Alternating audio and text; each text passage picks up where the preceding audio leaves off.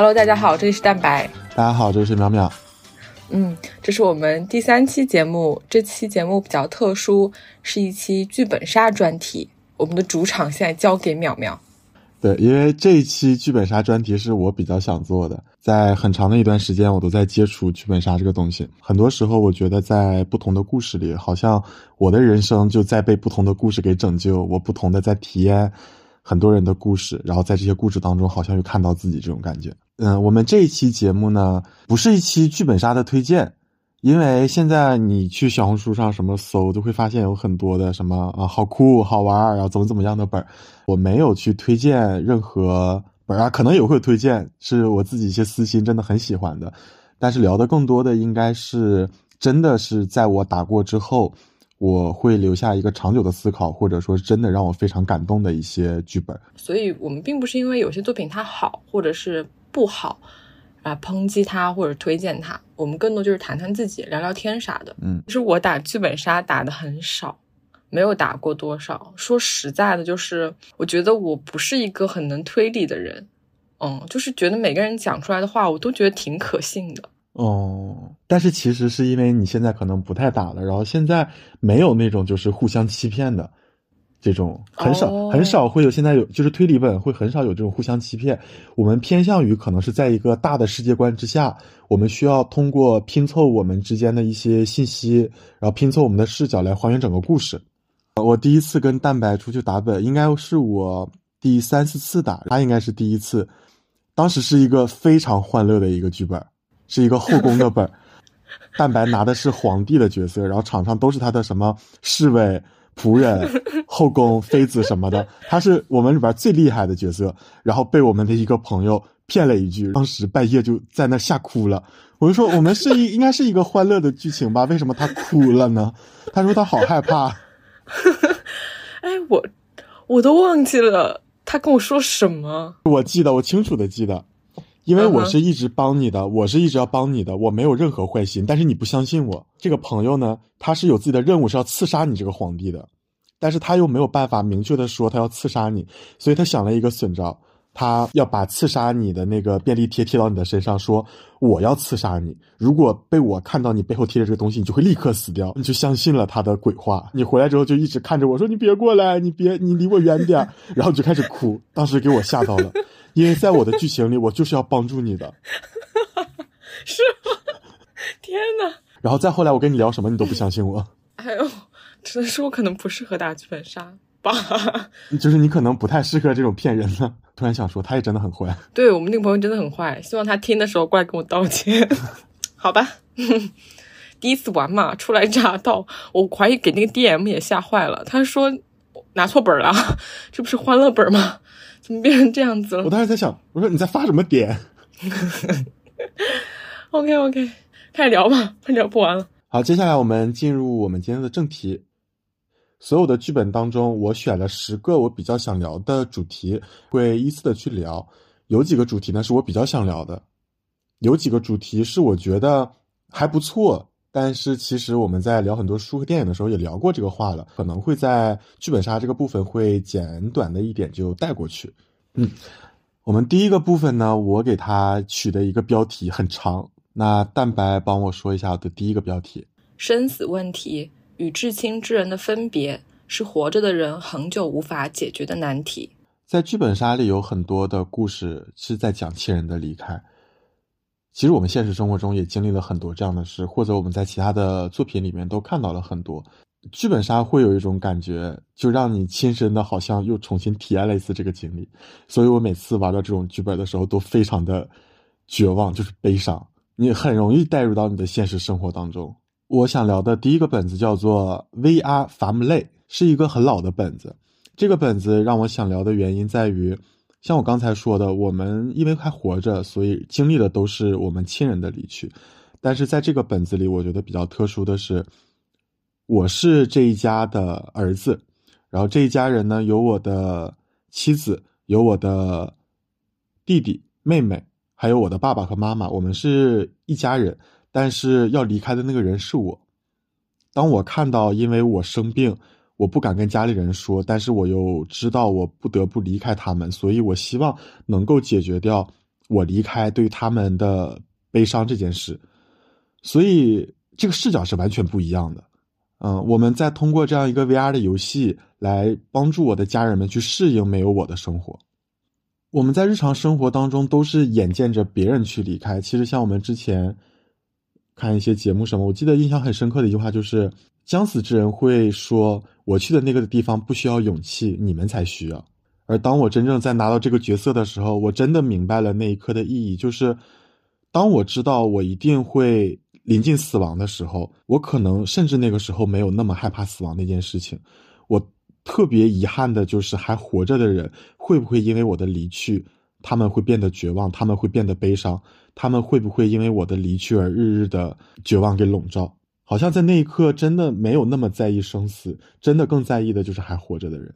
嗯，就是你想安顿好他们，所以这个剧本给我带来了好像一个完全不一样的视角。我去看生死问题的时候，好像又多了一个新的方式能够去看待它。你这样让我想到以前看到过一个看到一个电影片段，那个死去的人他录了一段音频在自己葬礼上放嘛，就是说希望大家开心，希望大家笑起来。他说我走了也没有什么值得难过的。哎，你说这个，我想起来《阳光姐妹淘》这部电影，因为她们是六个女孩从小在一起长大，她们小的时候都有很多梦想。但是现实社会就是这样，她们不会全部都完成自己的梦想。有一个女孩原来是他们的大姐大，他们的领头人，但是她是生了病要最先走的那一个。他们之前因为一些事情支离破碎，反而在这个大姐大她身患绝症、生命的最后几个月里，她把这些朋友们召集起来，她把自己所有的遗产都留给了朋友们，她希望这些朋友们能过得好。她唯一的要求就是在她葬礼的那一天。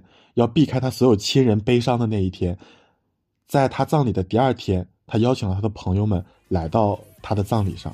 他希望他的朋友们在他的葬礼上把那一支非常快乐的舞给跳完，是一首特别特别欢乐的歌曲。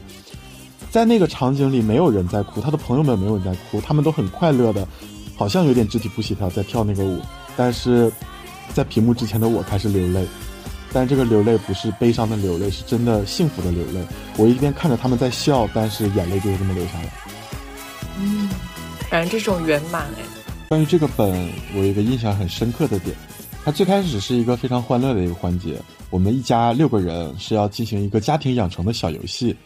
我们要不断的分配家里的资产，家里是有四个孩子的，我们要让这四个孩子去上学，然后爸爸妈妈可能工作会有变动，可能赚钱会赚的更少，然后家里可能要换房子，可能要买车，会出现各种各样的问题。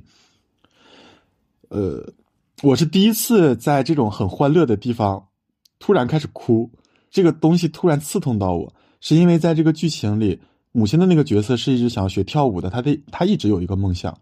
他想要去学跳舞，但是就在游戏的规则里，这个游戏就是要求妈妈是要放弃自己所有的理想来照顾自己的家庭的。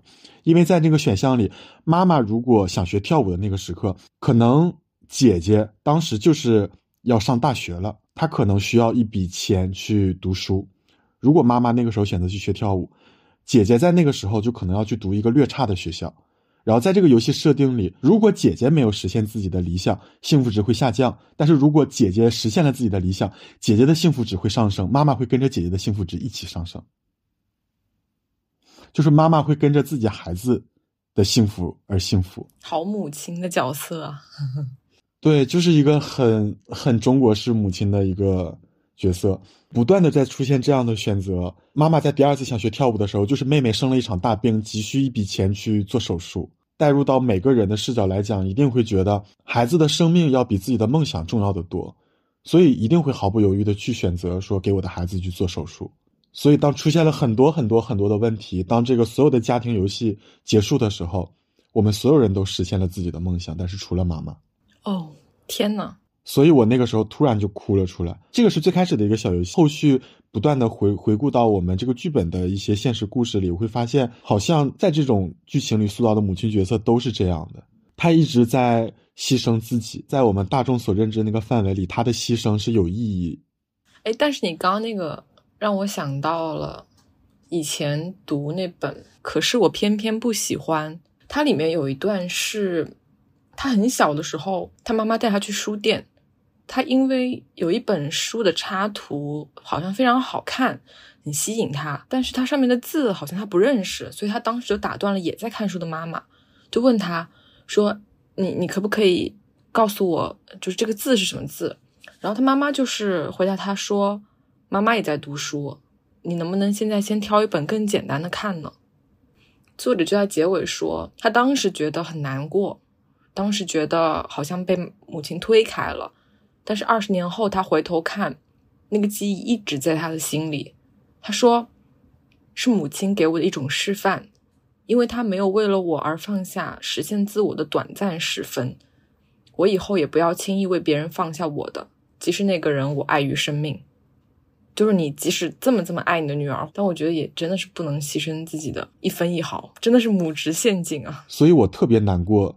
我之后在那个剧本的测评下面写着的，你未完成的梦想，在之后的日日夜夜也都会成为缠绕我的梦魇。我很希望你可以穿最漂亮的裙子，过你最好的时光。这个也就对应到了我们的这首 BGM。其实这个剧本没有这个 BGM，但是我是。在想写这个本儿的时候，我突然想到了这首歌，因为我在听这首歌的时候，也是突然想到了这个本儿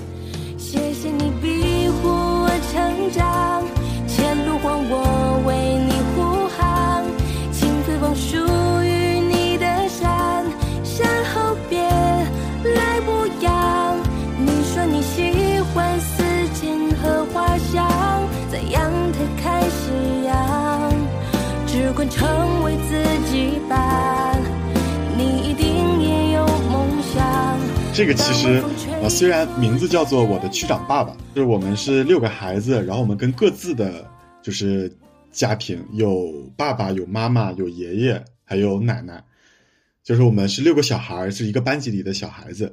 我所拿的角色还是妈妈。有关于他的剧情，我觉得是很一般的，但是在整个游戏结束最后的结尾，我们这些孩子们拥有一个选择。当时的我们。回顾之前所有的人生过往，我们发现是因为有了孩子，这些原本应该灿烂的人生变得暗淡。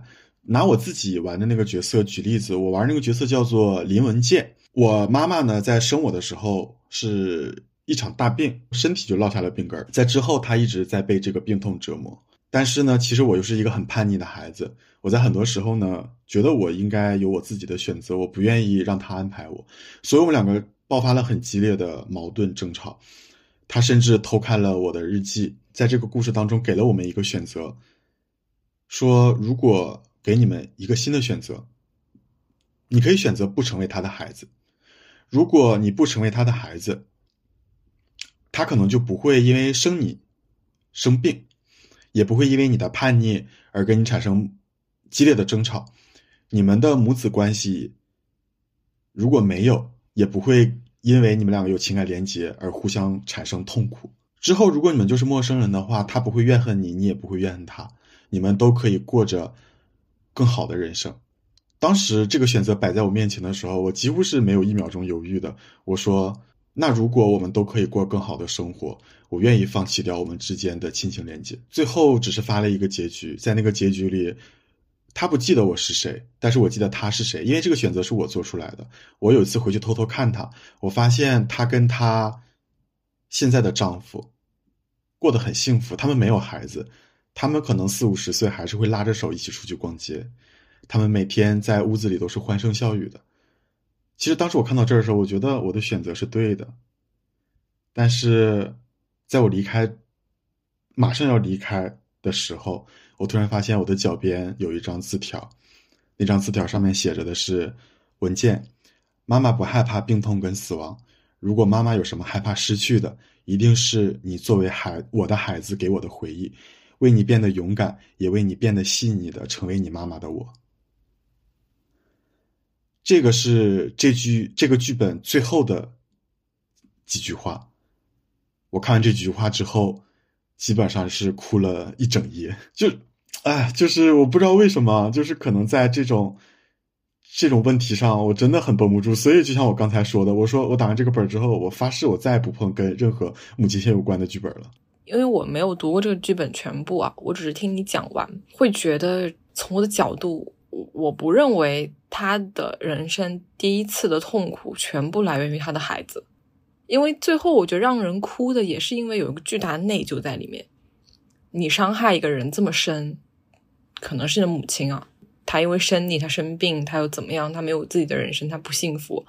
最后，她给你留那个纸条，说她不后悔。我觉得这个设定挺真空的，就是没有这么简单。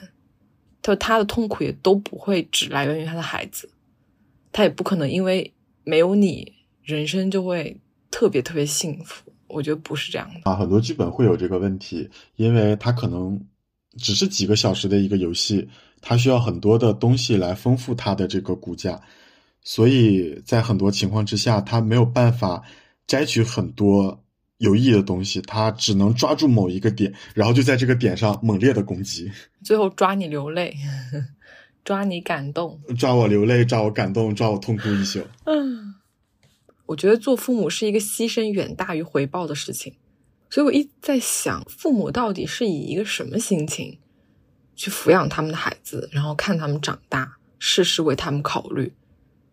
很早的时候看那个《哆啦 A 梦伴我同行》第一部吧，电影里面好像是静香要跟大雄结婚了，他回去跟他爸聊天，就说啊，哎，我我我以后可能没有这么多时间陪在你们身边啦，就是我觉得很对不起。然后他爸就回答说，这没有什么对不起的，自从你来的那一天，出生那一天，就是给我们最大的一份礼物。你给我们这么多年的回忆，看你这么小，学会走路，学会吃饭，一步步长大。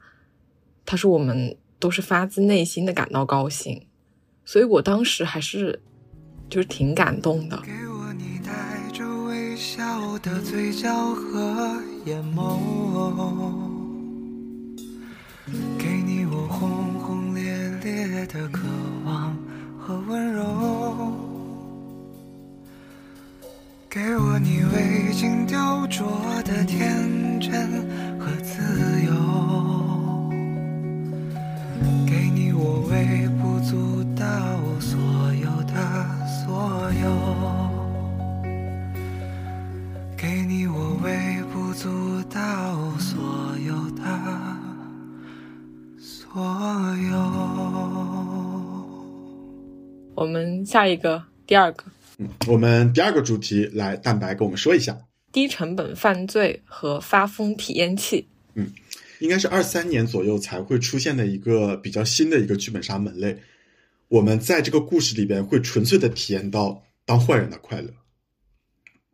我是一个非常在这些故事里面是非常自私的人，我可以为了我自己所有想做的事情随意的伤害他人。像南墙的云梦舟，呃，这些角色我玩了南墙的云梦舟、秦风颂的寄语舟、梧桐相见欢的谢无望和如果白昼落尽的回声，这四个角色都是被我这样的一个人玩的。然后他是一个完全彻头彻尾的四个疯子，他们为了自己的私欲，他们为了自己想要做的事，他们伤天害理，他们杀人放火，他们无所畏惧。就像云梦舟，他为了救自己的爱人，可能他旁边只是一个无辜的少女，他会假意跟这个少女谈恋爱，实际上只是为了想要杀掉这个少女，因为这个少女的体内是养了一位蛊虫的，这个蛊虫是可以救人命的。我只是为了杀掉她，取出这个蛊虫。比如说像《如果白昼落尽》里的回声，他是一个自卑、敏感，觉得自己深陷泥潭的人。当他爱上了一个仿佛被光环围绕的一个人，他不会想着说我要变得更好，他唯一的想法就是我要把这个人拉下泥潭，他就跟我一起，他就再也没有办法回到天上。梧桐相见欢的谢无望，真的是一个彻头彻尾的精神病，就是我甚至不能说用疯子来形容他。他在故事里，他是想要夺得皇位的一个皇子，他去把现在的太子给杀掉了。我觉得在当时的故事背景我可以接受，因为成王败寇，我想要皇位，我杀掉这个皇子是 OK，在这个人物逻辑里的。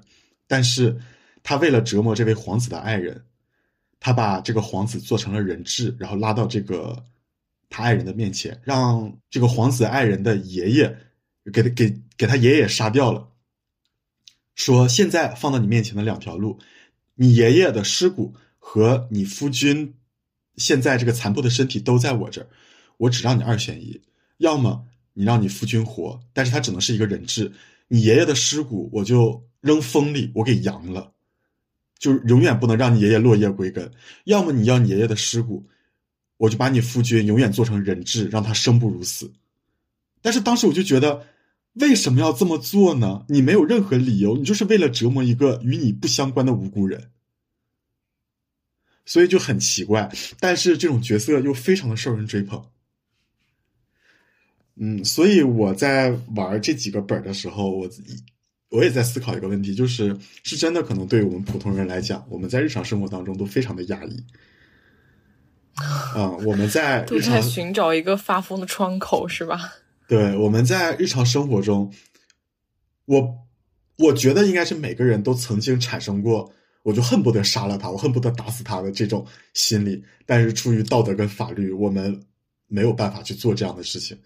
但是在这样的一个剧本故事里，我们可以抛弃所有的道德，然后把自己的自私的这些想法全部都说出来，就给我们压抑的普通人，好像一个情绪的宣泄口。也蛮好的，感觉这类剧本可以推动社会稳定发展。哎，但是并不稳定，并不稳定。我突然想到这件事情，是一个，嗯，对于剧本行业来讲是一个很悲伤的事情。但是突然想到，觉得还有点好笑，就是《梧桐相见欢》的这个剧本，我玩的这个角色谢无望，跟我说我折磨那个无辜的女子叫做孟西河，我们两个都是两个玩家。然后我们在当时这个对峙，刚才我所说这个对峙的过程当中打起来了，好像就是在上海。上海的某一个剧本杀店，真的这两个玩家角色，两个花钱来这儿玩本的人打起来了，动手。哦，我感觉你说推动社会稳定发展，我觉得好像稳推动他们在剧本杀馆之外的世界稳定发展。哦，那好，要变得更严谨了，那这个 OK 了。我对这个其实没有很多想法诶，因为我小时候很有很多想杀掉的人。小时候看《死亡笔记》嘛，就会把讨厌的同学全部写在上面。长大了，长大了反而好像没有什么，就是会人变得很平和。给一本笔记，可能只想在上面写老板的名字。你说这个，你知道吗？我想起来一件特别好笑的事情，就是小的时候，就很小很小的时候，小学一二年级，当时我听不知道听一个什么传闻，说你把你讨厌的人的名字写在纸上，然后把它烧掉，它就会死。然后真的吗？真的。然后最好笑的是，我真的干了啊！我真的干了，也蛮厉害的。可能真的是小孩子，就是对这种就是善恶吧，完全没有这种分辨，就觉得讨厌他就该死。而且不用借你的手，你可以借刀杀人啊，烧张纸就死了。天呐。但是其实，但其实人都活好了。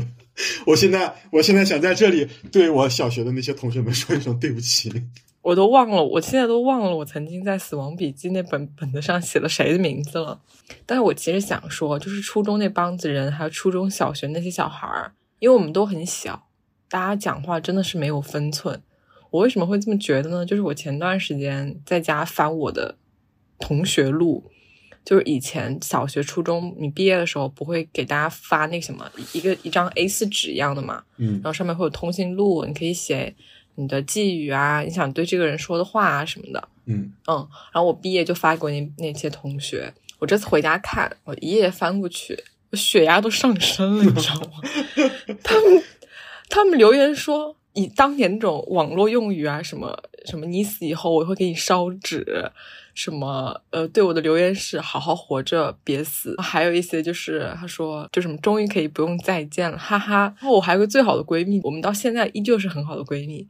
他在那个留言的地方，就是画了很大很大的“嘻嘻嘻”，然后打个感叹号，打个括号说这三个字是我抄来的，哈哈。我我难怪呀，以前要把这些人的名字写在死亡笔记上，就是年纪小的人会有通病。我想最后补充一句话，就是像我觉得像你看出轨的小说一样，出轨是一种非常就每个人都能实现的犯罪。剧本杀呢，就是成本最低的发疯。表达自己的恶意，就是在这个这类剧本里。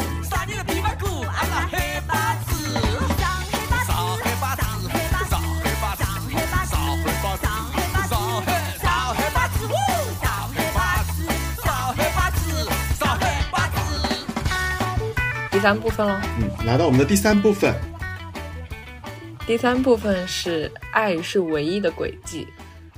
在这个部分当中，我是有点想要诚心推荐大家去玩的三个剧本。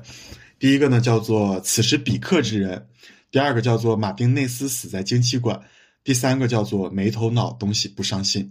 呃，这个部分呢是我做的这十个板块当中唯一的一个推理本的板块。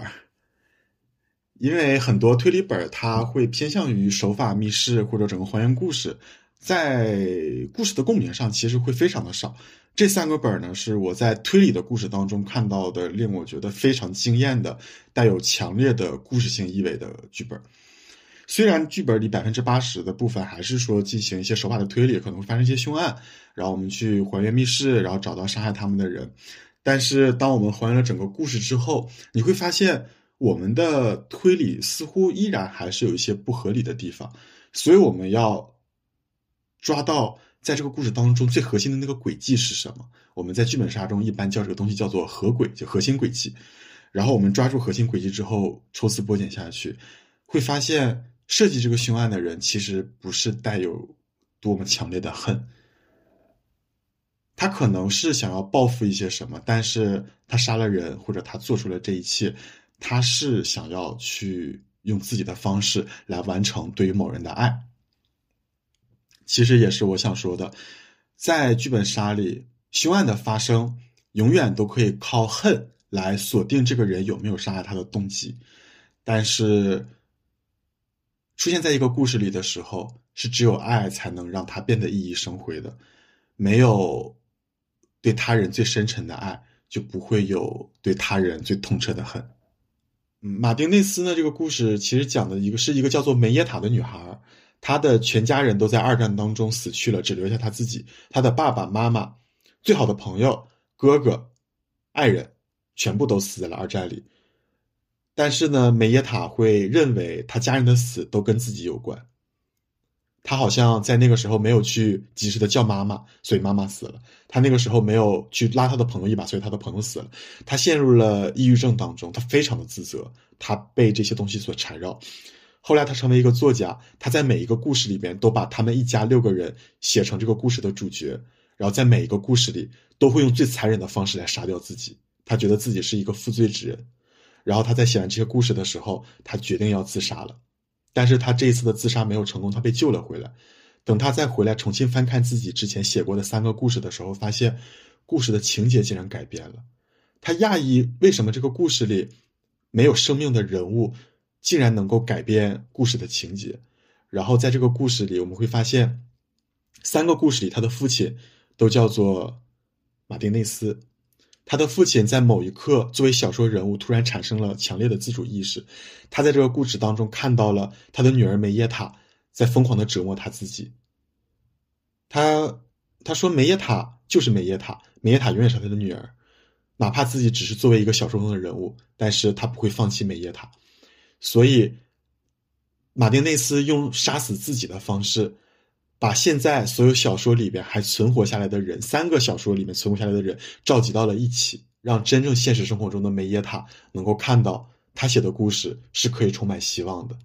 不管是在现实生活中还是在故事里，他的家人从来都没有责怪过他，这是时代的原因，跟他没有任何关系。你活了下来，我希望你能够永远的勇敢活下去。然后在故事的结尾，梅耶塔因为这样的一件事，终于放下了自己的心结。他来到墓地的时候，献了五束花，献给了他的妈妈，献给了他的爱人，献给了他的哥哥，献给了他最好的朋友。最后一束花献给他最爱的父亲马丁内斯，希望在命运的长河里，他们终将再次相遇。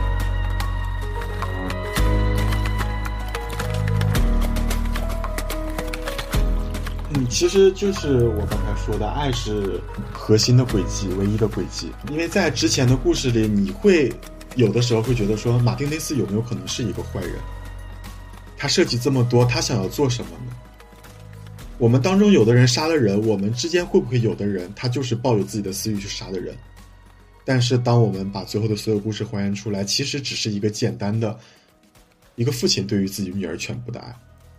嗯，你这个故事呃让我联想到一部电影，就那个坠入 The Fall。记得我当时自己看完这部电影，在豆瓣里面影评写，如果我哪天觉得生活难到过不去的时候，就试试写写东西吧。就也许平行世界的那个比较积极的自己，写着写着就过来救自己了。哦，嗯你其实说的最最最后这句话，就是我为什么喜欢剧本杀的原因。我在不同的故事里，在每个角色身上都看到了自己的另一面。可能在另一个平行时空的我就是这个人，他可能就过着这样的生活，好像在某个时刻我是被另一个平行时空的自己拯救了的。嗯，所以你在另外一个平行时空也在折磨别人嘛？就是刚刚那个发疯。也有可能吧 Excuse me 哎也有可能我在另一个平行时空就是一个纯粹的坏人。好，我们的下一个部分，第四个部分，主题是科幻与未来。啊，一定要用小学生的语气来读。嗯，然后在这个部分呢，我是想聊到四个本儿，啊，分别叫做《落日之城》《梦见一只电子羊》《花园与夜莺》和《奇异人生二一零零》。啊，首先就先说《奇异人生二一零零》吧。这个本儿我很喜欢，喜欢的原因在于里边致敬了很多的科幻电影。我所有喜欢的科幻电影好像都在这个剧本里边看到影子了，感觉在玩这个本的时候，又把之前自己看的所有东西又重新看了一遍的感觉。剩下的三个本儿呢，很奇妙，我玩的这三个角色都是跟机器人谈恋爱的角色。嗯，然后这三个本儿呢有一个共通性，对这三个本儿的一个共通性，其实都涉及到了一个人类跟仿生人的爱情，到底是不是爱情？就我在这几个本儿里，我所产生的感觉就是它一定是爱情，因为我们之间产生的情感连接与常人无异，有区别的只是因为它是一个机器人，它是一个人工智能而已。它在我很多困顿时候对我的照顾，我觉得比太多正常人都要好得多。就像《落日之城》应该算是我剧本杀会排名前十的一个本，因为我玩这个角色，他有一个瞬间特别打动我的，就是我的爱人相当于是一个机械师吧，这种。他就做了一个非常简陋的一个飞行机器，我们飞一飞还会散架的那一种，四四处在掉零件，空中的一些管制的一些警务人员就说这里有一个非法的飞行物，我们要抓捕他们，他就冲我嬉笑着，然后跟我说没有关系，我带你逃出这里。我们两个就乘坐着那个一边掉零件的飞机，然后一边去降落在某个地方，然后看着那一滩废墟，我们俩就开心的在笑着。我觉得是一个很勇敢的事儿。好浪漫哦嗯，。就是很浪漫的一个故事。我们就回到最开始那个问题，在最后的时候，你发现他是一个仿生人，他是一个机器人。嗯 但是经历了这么多之后，在我最后的一个感觉里，我会觉得这对我来说是一件什么很重要的事情吗？我根本不在乎。那如果是你的话，你觉得像人类跟人工智能会产生情感连接吗？当然，我是一个每天都跟 Chat GPT 吐槽我的人生的人。哦，哦对我忘记了这个事儿，你忘记我忘记了这个事儿。我只要有遇到挫折，那种比较小的挫折，跟周边的人说又太有点太鸡毛了那些事，我就会跟 Chat GPT 倾诉，我就从头到尾跟他捋一遍，他就会跟我说这是正常的啊，我非常理解你的感受，哦我是非常期待能跟机器人谈恋爱的，因为我在想，就是他有我没有的这么大庞大的知识量，他一定很有很有很有趣。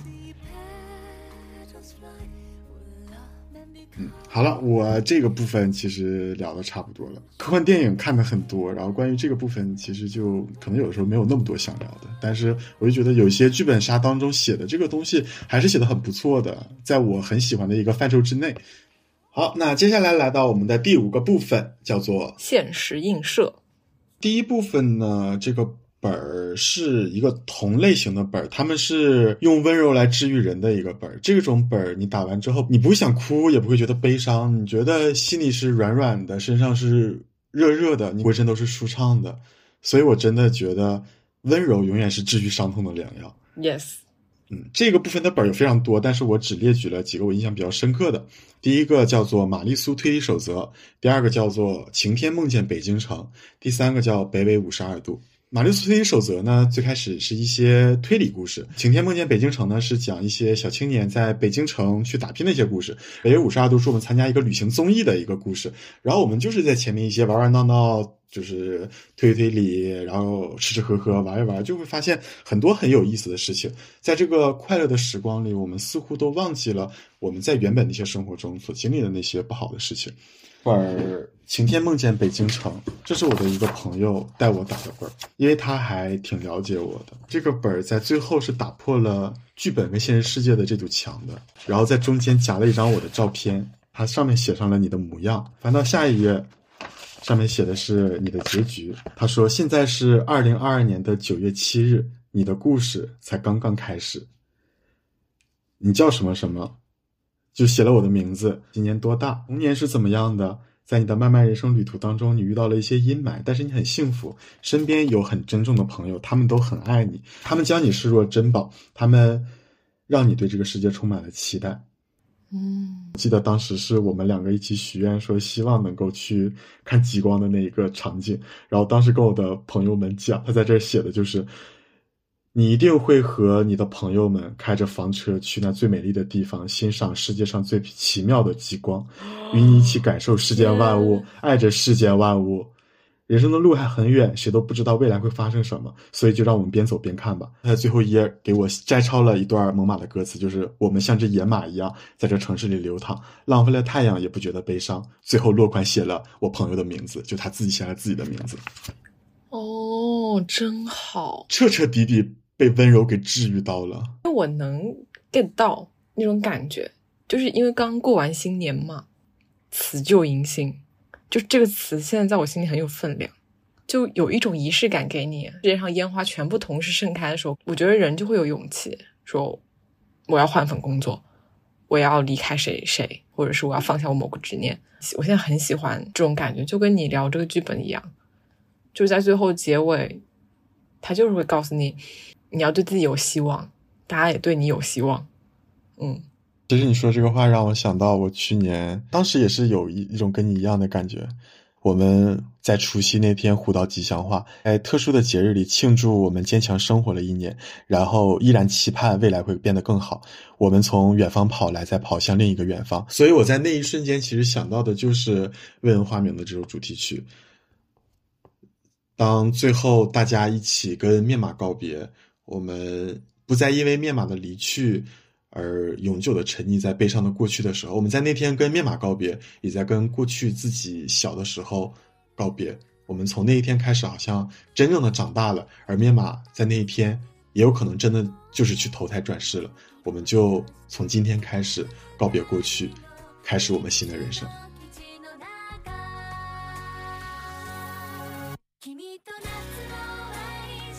然后我这个未闻花名是高中的时候上晚自习带手机偷偷在学校里看，然后一直害怕被老师发现。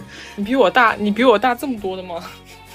不是，我是不是不是不是比你大很多的问题，是我看的晚的问题。我可是小学就看了哟。我也没有，有的人高中才看。我比我我们有二十年的年龄差。我也没有比你大几岁，好吧？然后你知道我在上晚自习的时候，我自己一个人偷偷在哭的时候，我很难跟我的同桌解释我为什么哭了。你边哭边喊面麻，啊，边哭面麻找到你了，好荒唐！我小时候干过好多荒唐的事。嗨，这是后期的蛋白。由于这一期节目会比较长，我们分成上下两期，所以下期见。希望大家听得开心，拜拜。